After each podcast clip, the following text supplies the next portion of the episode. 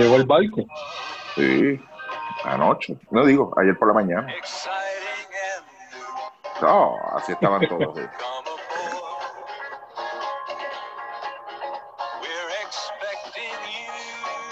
Uh,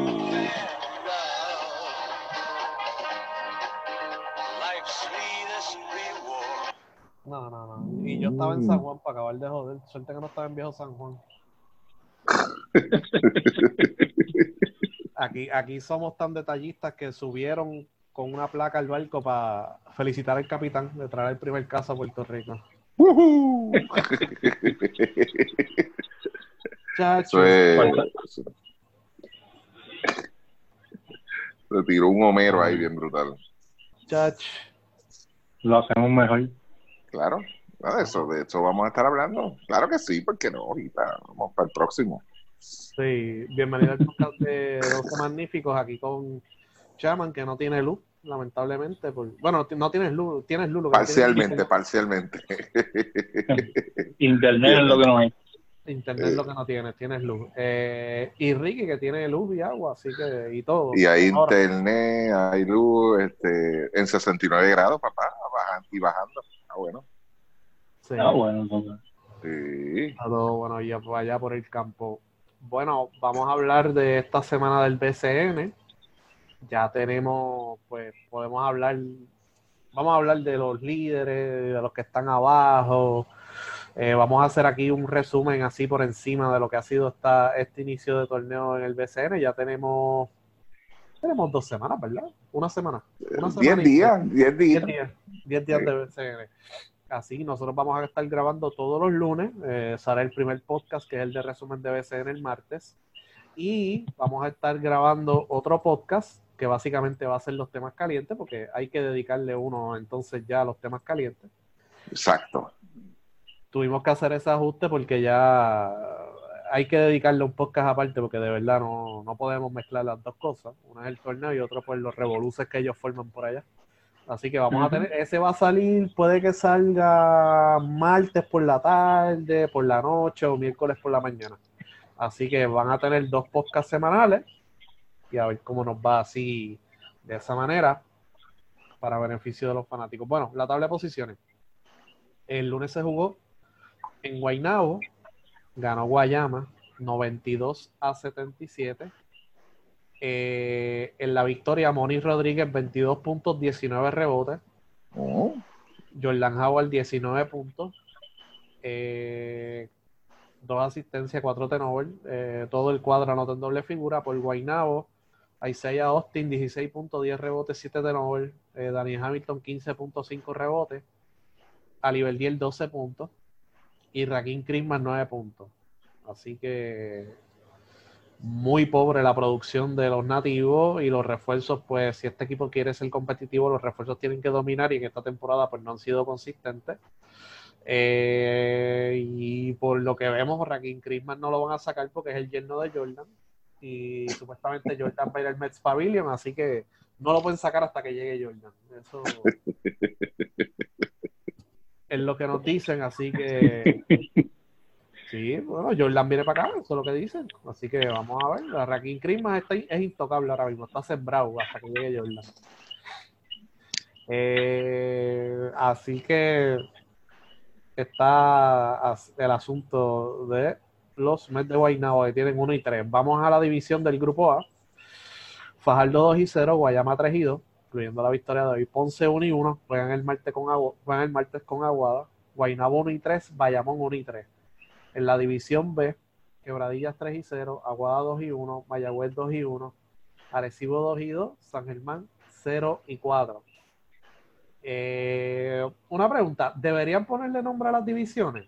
Porque es- cuando hay divisiones normalmente les ponen nombre y aquí tienen grupo A y grupo B. Eh, o los dejan así. Eh, no, bueno, yo pienso que sería, no sé, a lo mejor, a lo mejor sería un detalle, no sería un mal detalle adicional el ponerle, el ponerle nombre. Yo creo que pues es más fácil de identificar y o sea, no necesariamente tiene que ser este el nombre de un exjugador ni nada de eso, pero eh, tú sabes, por lo menos cuestión de, de, de que identificarlo, a veces quizás hasta para el juego de estrellas puedes identificarlo en la camisa y para otras cosas, tú sabes, no sé. Sí. Pensando. Ujú.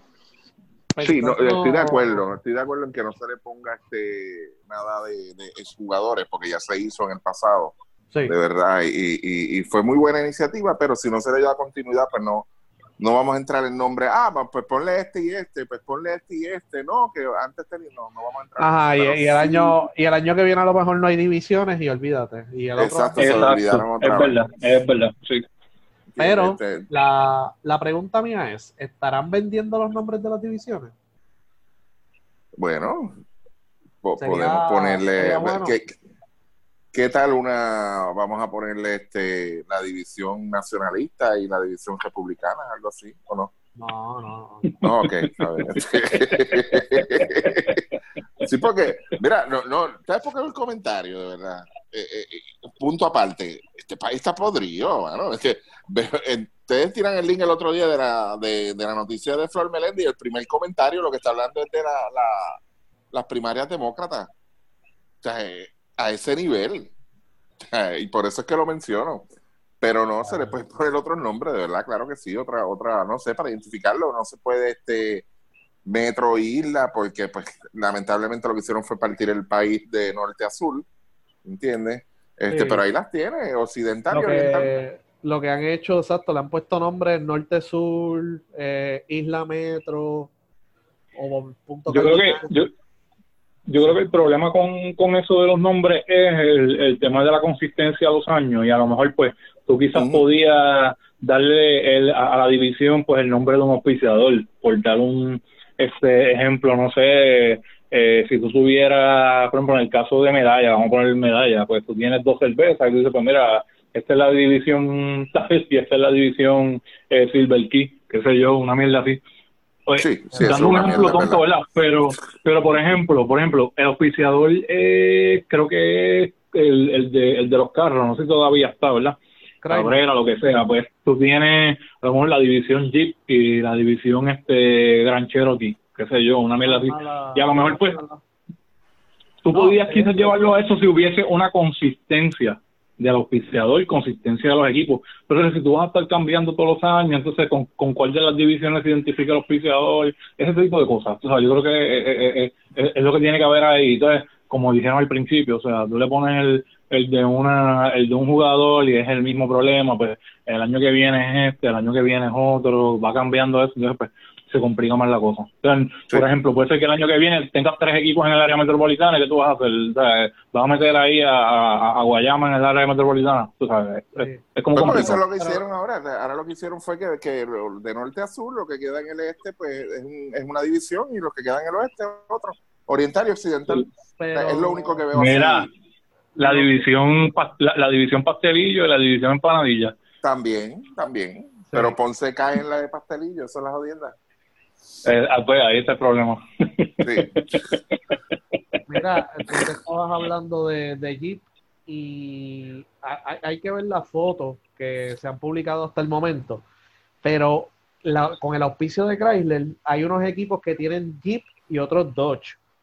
Si cogieron estos equipos y le pusieron Jeep o Dodge por división, va a poner que los cinco del grupo A tienen Jeep ya y los cinco del grupo B tienen Dodge.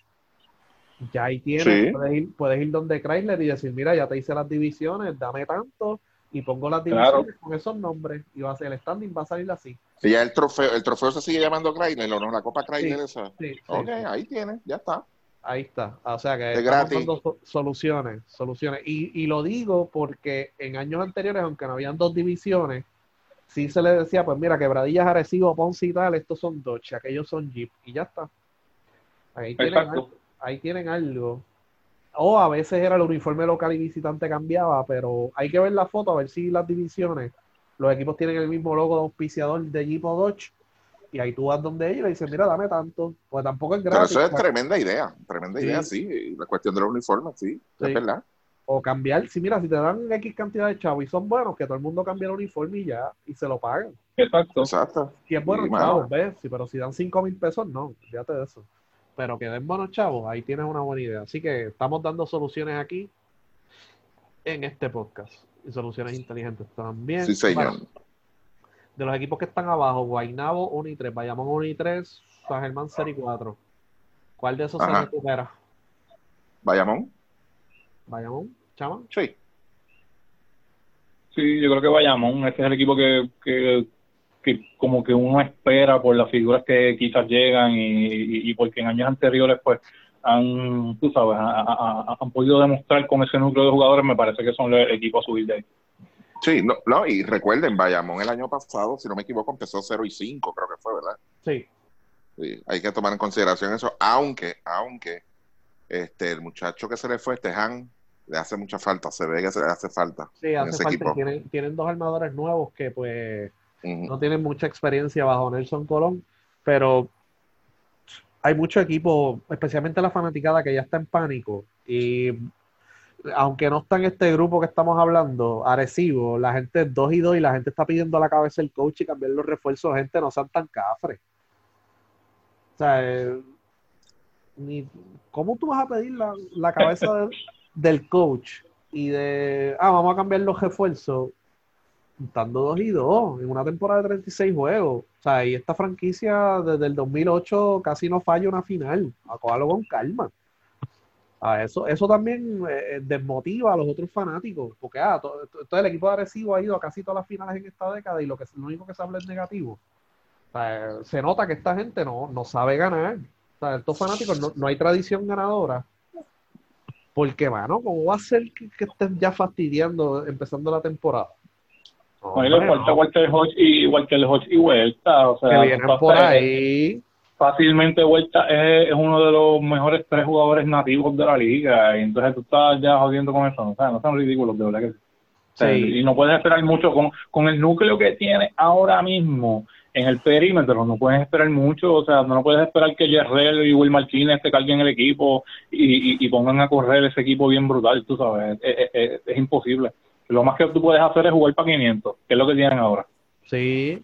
Y estás a juego y medio de quebradilla. So que, ¿Cuál es el rush ahora mismo? Eh, Sí, sí, sí. En el caso de los equipos que estábamos hablando, Guaynabo, Bayamón y San Germán, San Germán, como lo que tuvo fue como 8 o 9 días de práctica nada más, pues ahora mismo están jugando su pretemporada. Y lo que vieron en Guaynabo en las jugadas finales y en, la- en ciertas jugadas es que no están compenetrados, Jaider Fernández se ve perdido, Firmaron un tremendo refuerzo, Paris Vaz, que viene de República Dominicana, y eso estaba muy bien. Eh, San Germán tiene unos problemas internos, que en San Germán, en San Germán saben cuáles son, aquí no los vamos a decir tampoco. Eh, pero es un equipo, Lance Tejada está lesionado, so que es un equipo que, aun- aunque es una temporada de 36 juegos, yo creo que aquí tiene que haber sentido de urgencia con este equipo porque realmente está en una situación bastante difícil. Eh, Paris Baja está promediando 25.5 puntos, 30 13.5 rebotes. Eh, Gastón 15 y 8.5. Pero realmente no, no hay presencia en el perímetro. eh, No hay organización en ese equipo, de punto. Esta, esta- esta es la pretemporada. Esta es la pretemporada de ellos. Lamentablemente, y si caen 0 y 8, pues después van a estar en el catch-up y no tienen el personal para hacer catch-up. Ese personal que viene más abajo, Piñeiro, Gary Brown y Sosa, vienen bien tarde. So, Sí, no, yo lo, lo que vi ayer en el juego contra Bayamón no me gustó nada, de verdad. Se Oye. desorganizado, mu- mucha quejilla, entonces alguien comentó de que, ah, que si Gastón va a pedir cambio porque no hay jugadas para él. Mira, gente, no hay jugadas para nadie.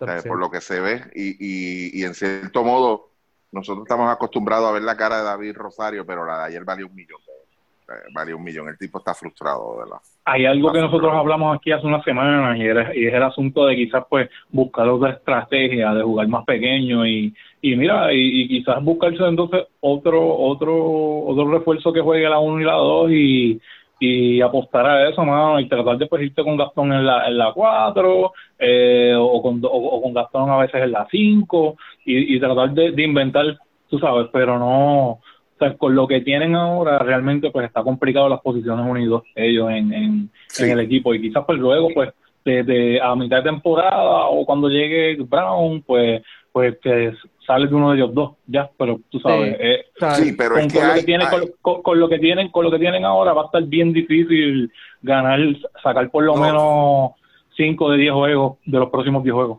Sí, no, está difícil, pero fíjate, si, si tú a ver, sí, yo, para, para mi entender, por lo que yo pude ver, necesita un poco más de organización, necesita un poco más de identidad, tú sabes.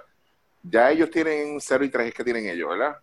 Sí. O sea, yo creo que ya es tiempo de, de 0 y 4. ya es tiempo de que David identifique, porque se puede irle tú a tú, pero es que entran en unos lapsos, mi hermano, que, que se ven perdidos, se ven este la cojo yo y la bajo, la voy a llevar hasta Ron, olvídate, este, y tú dices, coño, pero ven acá, tú tienes jugadores de calidad ahí, o sea, tienes jugadores que están poniendo buenos números, y no necesariamente son jugadores que están jalando el juego para ellos, tú sabes. Este, eso es lo eh, como que molesta, de verdad.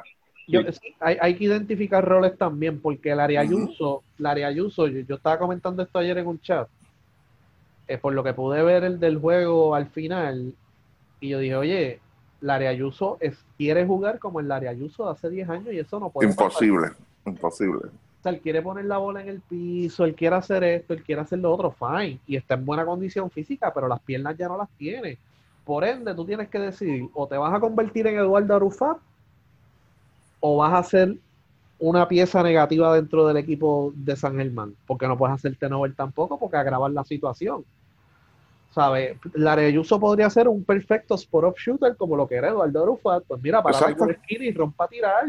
Oye, para eso te trajeron aquí. Pero coger la bola y ponerla en el piso, no, ya no puede.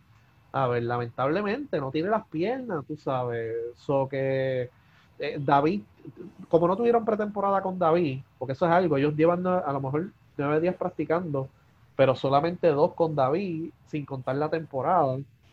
Eh, tiene que ir encontrando a ver esa fórmula. Y Charles Cook, que era el refuerzo que empezó, se lesionó, que era un jugador de perímetro. So que ahora Corey Jefferson, que no está jugando mal, pero tampoco ha sido un jugador así de super impacto cuando tú miras los números. Lo van a tener que sacrificar, o sea que está sacrificando estatura para traer un gal que organice esto, o si no hay identidad ni nada de eso, pues que se convierta en la figura ofensiva del equipo, porque ahora mismo no hay. No hay. O sea, que, sea, que es un tipo, por ejemplo, como tu Holloway, eso es lo que necesitas ahora mismo. Eh, un tipo de armador así, hoy, a lo mejor cuando lleguen los otros, pues no. Así que vamos a ver qué, sucede. Mira, eh, de, de 0 y 4 vamos al 3 y 0, quebradilla. Equipo consistente, ha jugado bastante bien, ha defendido muy bien, se nota que es un equipo que, practicó bien. Eh, ¿Qué has podido notar de ellos? Chaman.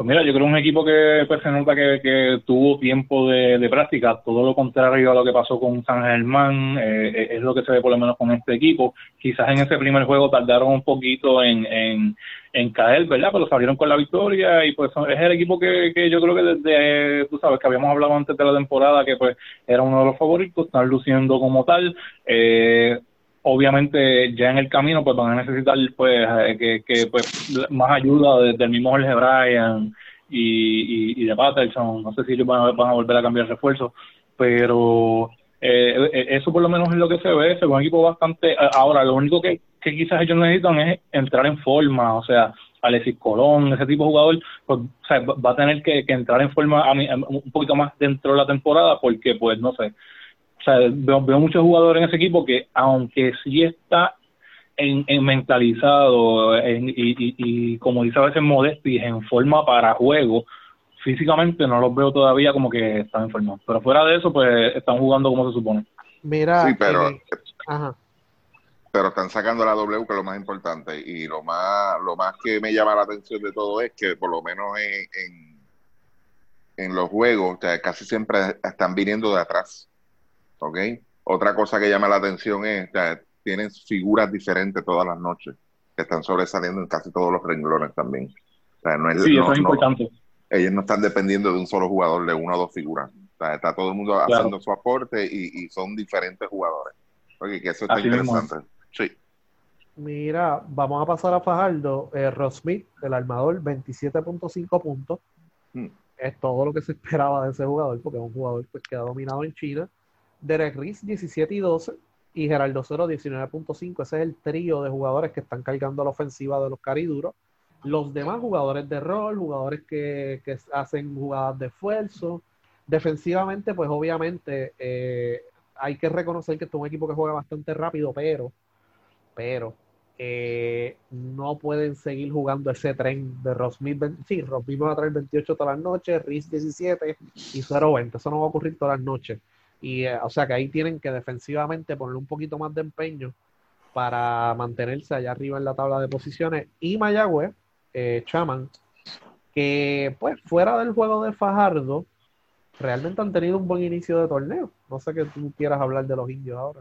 Pues fíjate, mano, yo creo que de rapidito así, pues yo creo que pues es el, el también parecido a lo que a, a, lo que tiene que Radilla, yo creo que pues fue ha, sido pues el entrenamiento, eh, yo creo que pues los refuerzos dieron en el clavo, eh, Jeremy Tyler, la diferencia en el equipo Mayagüez, Tú, todos sabemos cómo es Flor con los jugadores que son altos, con los que son centros. Yo creo que le ha respondido Jeremy Tyler. Yo creo que ahí está la diferencia en Bayamón fue eso. O sea, básicamente, pues también, o sea, hay que tener en consideración aquí, o sea, en la segunda unidad de Bayamón no tiene un centro. Tyler cogió a, eh, al, segundo centro de ellos y, lo eh, y lo mató. O sea, yo creo que metió como, como 6, 8 puntos corridos. Eh, que era, se me olvida el nombre de él, que está en Mayagüez, este, de la pelea de la Yupi aquella vez. Este, Owen Pérez. Owen Pérez. O sea, cogió a Owen Pérez, bendito. O sea, entonces, esas son Flor sabe identificar cómo, o sea, cómo ah, este, sacarle provecho a, esos problemas del oponente y yo creo que ahí, está, ahí está el detalle. Eh, aunque no tiene mucho tirador de tres, pero yo creo que eh, Jonathan ha hecho un buen trabajo saliendo del banco, cuando se vuelve loco un poquito Pizarro, eh, Flor rápido aprieta el botón. yo, creo que ha sido ha sido bien importante ver la, reacción de Flor cuando pues ocurre los problemas y eso sí da la diferencia en Mayagüez. Sí, definitivo, totalmente de acuerdo. Sí, o sea, se nota la diferencia de un coach como Flor que rápido sabe hacer el ajuste y tiene un equipo que realmente, pues, ok, tiene Jeremy Tyler, pero fuera de eso es un equipo que tuvo mucho recambio en el roster. Sí. Sí. Como quiera, tuvo mucho recambio en el roster, se fueron muchas figuras del equipo, se fue Will Martínez, entre otros y Flor como y gran trabajo del mismo Matías está jugando bastante bien o sea le jugó tremendo juego al mismo Benito Santiago le hizo un gran juego y lo defendió bien y, también le metió parte de canasto o sea que yo creo que también yo creo que a Matías le vino bien la experiencia con el equipo nacional y le vino también la, experiencia de, jugar fuera yo creo que es, un jugador que por lo menos de lo que he visto hasta ahora pues ha, demostrado bastante mejoría de un, de un año para otro. Algo más que quieran hablar antes de de pasar a lo próximo. De Fajardo, de Fajardo, 30 segundos. Dijiste lo de la identidad, Ricky, y Modesti dijo lo del jugador de cargar este un equipo, y yo creo que esta ha sido pues la, la, constante del equipo Fajardo, y ahí es donde tú ves la diferencia de una de sacar una o dos victorias más. Fajardo debería mantener esa identidad, pero dice Modesti apretar en defensa. Sí, sí. Eh, vamos a, el martes, vamos al itinerario. Martes, Mayagüez en San Germán. Aguada en Ponce, Bayamón en Quebradilla, es más o menos jueguitos ahí de rivalidad. Eh, Aguada y Ponce, pues Aguada ha jugado bastante bien en el Pachín, es de los equipos que mejor ha jugado en el Pachín, eh, comparado con ejemplo con un Bayamón que hace 10 años no gana en Ponce. Eh, un jueguito de rivalidad, San Germán, si no gana ese juego, pues entonces yo creo que van a apretar el botón del pánico. El miércoles, Guayama en Fajardo, que va por Guapa Deportes. Eh, juego muy bueno para ver a Jordan Howard de nuevo, que pues tuvo dos jueguitos malos y hoy se pudo, hoy pudo jugar bastante bien. Eh, el jueves Guaynabo en San Germán, Quebradillas en Mayagüez, Arecibo en Bayamón. El viernes Fajardo en Aguada, también por televisión. Sábado Mayagüez en Ponce. Eh, San Germán en Arecibo. Estos juegos son a las siete y media. Y el domingo, vayamos en Guayama, Guainabo, ese va por televisión, Guainabo en Fajardo. Así que, ¿qué esperan de esta semana? ¿San Germán sigue en el hoyo? ¿Qué, qué puede pasar aquí con, ustedes creen, pasado en el itinerario que, queda esta semana? Este, mira, yo, yo no veo grandes cambios aparte de lo que estamos viendo. Quizás este, una mención honorífica que hay que dar el trabajo de Maura en Aguada este, está haciendo un buen trabajo, de verdad, el muchacho está haciendo un buen trabajo y cuando lo, sacas, de, lo sientas, darle esos minutos de descanso, se ve, se ve que, hace falta el chamaquito. El otro día Abreu no pudo participar, no me acuerdo por qué fue la razón, pero el muchacho cumplió, de verdad. No son números que usted va a ver en las estadísticas, tiene que ver el juego para que usted vea lo que está haciendo el, chamaquito. ¿Ok?